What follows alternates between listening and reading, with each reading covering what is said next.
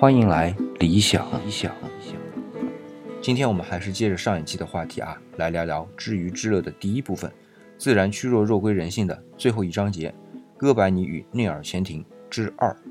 哎，这一章节结束之后呢，我不会马上进入到知鱼知乐的第二部分，因为在这之间啊，我会插一个系列节目叫《一起诗经》，那是想改变一下长久以来啊我们理想主义节目的一个形式。哎，都是我一个人嘚吧嘛。那就算请来了其他小伙伴，比如说小跑堂，比如说毛毛虫，啊，也有其他的一些人，呃，也都是他们一个人嘚吧。但是互动的部分很少。那么这一次呢，一起诗经节目啊，就想邀请大家一起走进理想主义，一起来感受诗经带给我们的各种体验。那参与的形式很简单，你只要关注理想主义公众微信号“李氏木子李”啊，回复“一起诗经”四个字就可以了。那这里呢就不啰嗦了，我们继续来讨论知鱼之乐啊。那哥白尼与内尔潜艇这一章节啊，其实和上一章节苦海有边，回头无岸一样，都是在讨论人。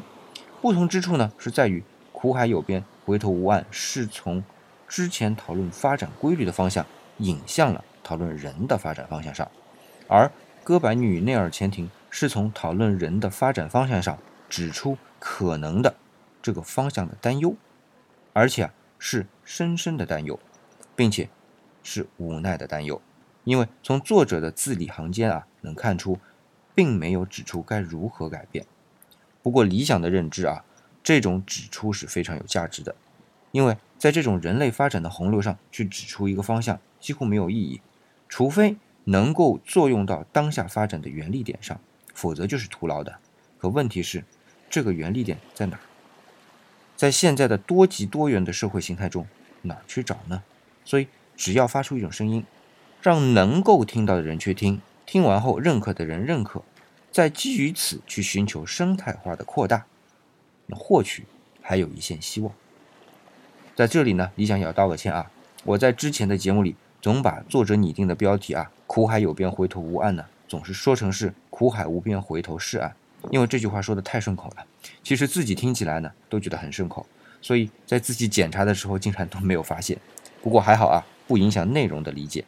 理想在这里呢，再次向大家道歉，同时呢，也给这本书的作者啊王东岳先生道个歉。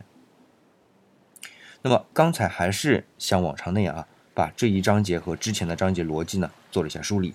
那接下来就要表达理想的个人思考了。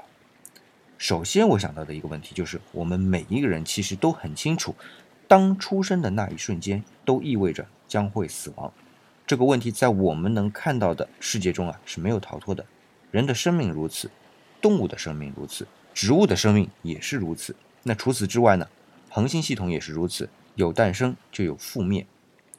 这不仅在物质层面啊，在精神层面上，也是看到不断的更迭啊，新的认知、新的思想在不断的迭代旧的认知和思想，似乎一切都无法逃脱生和灭的过程，至少。在聚合和叠加的存在上，从来就没有特例。因为但凡聚合，就有内部趋向解构的因素，那非叠加的单物质的除外啊。但是目前尚未能找到验证，所以近段时间理想在看斯坦福大学的物理教授关于弦理论的一些公开课，不过呢英文太差，看得很慢啊，还没有能够很顺利的去理解。啊，抛开这个不谈，那么所以说我们在这个有生必有灭的过程中。任何的存在都有继续存在的欲望，或者说是动力。那么，当这种存在没有意识的情况下，只是任凭我在为求存在和通权达变这个章节中讲到的两个点来发展，就是在求存和变通的这两点间啊，寻求平衡点。但是，当意识在求变中慢慢产生了，那接下来的求变就一定是表达求存的欲望。那求存的欲望和意识的结合。就势必寻求永生。我们今天人的行为都可以解释为寻求永生。比如说，要更好的住所，为的是机体寻找一个更好的保护场所。那摄入美食呢，是把身体里的多巴胺呢调节到更快乐、更乐观的状态，那更加有利于抵御不测。无论从身体的能量角度，还是从情绪角度。所以呀，所谓的寻求永生，不一定是一代的永生，而是。自己的后代不灭亡，不被迭代，这是一种很深层的焦虑，也是一种矛盾感，甚至感到一种悖论。既然有生，就有灭，是普遍现象。那为什么生呢？生的意义又在于哪里呢？我之前说过啊，无论是依照热力学的第二定律推断出的热寂，还是相对论推导出的大冻结或者大塌缩，又或者是由量子力学推导出来的大转变，甚至啊，按最新的观察推测可能的大撕裂，都一样是一个灭亡。那这就迫使我们去跨越这一道最终灭亡的鸿沟。所以，所有的意识方向就是在于此。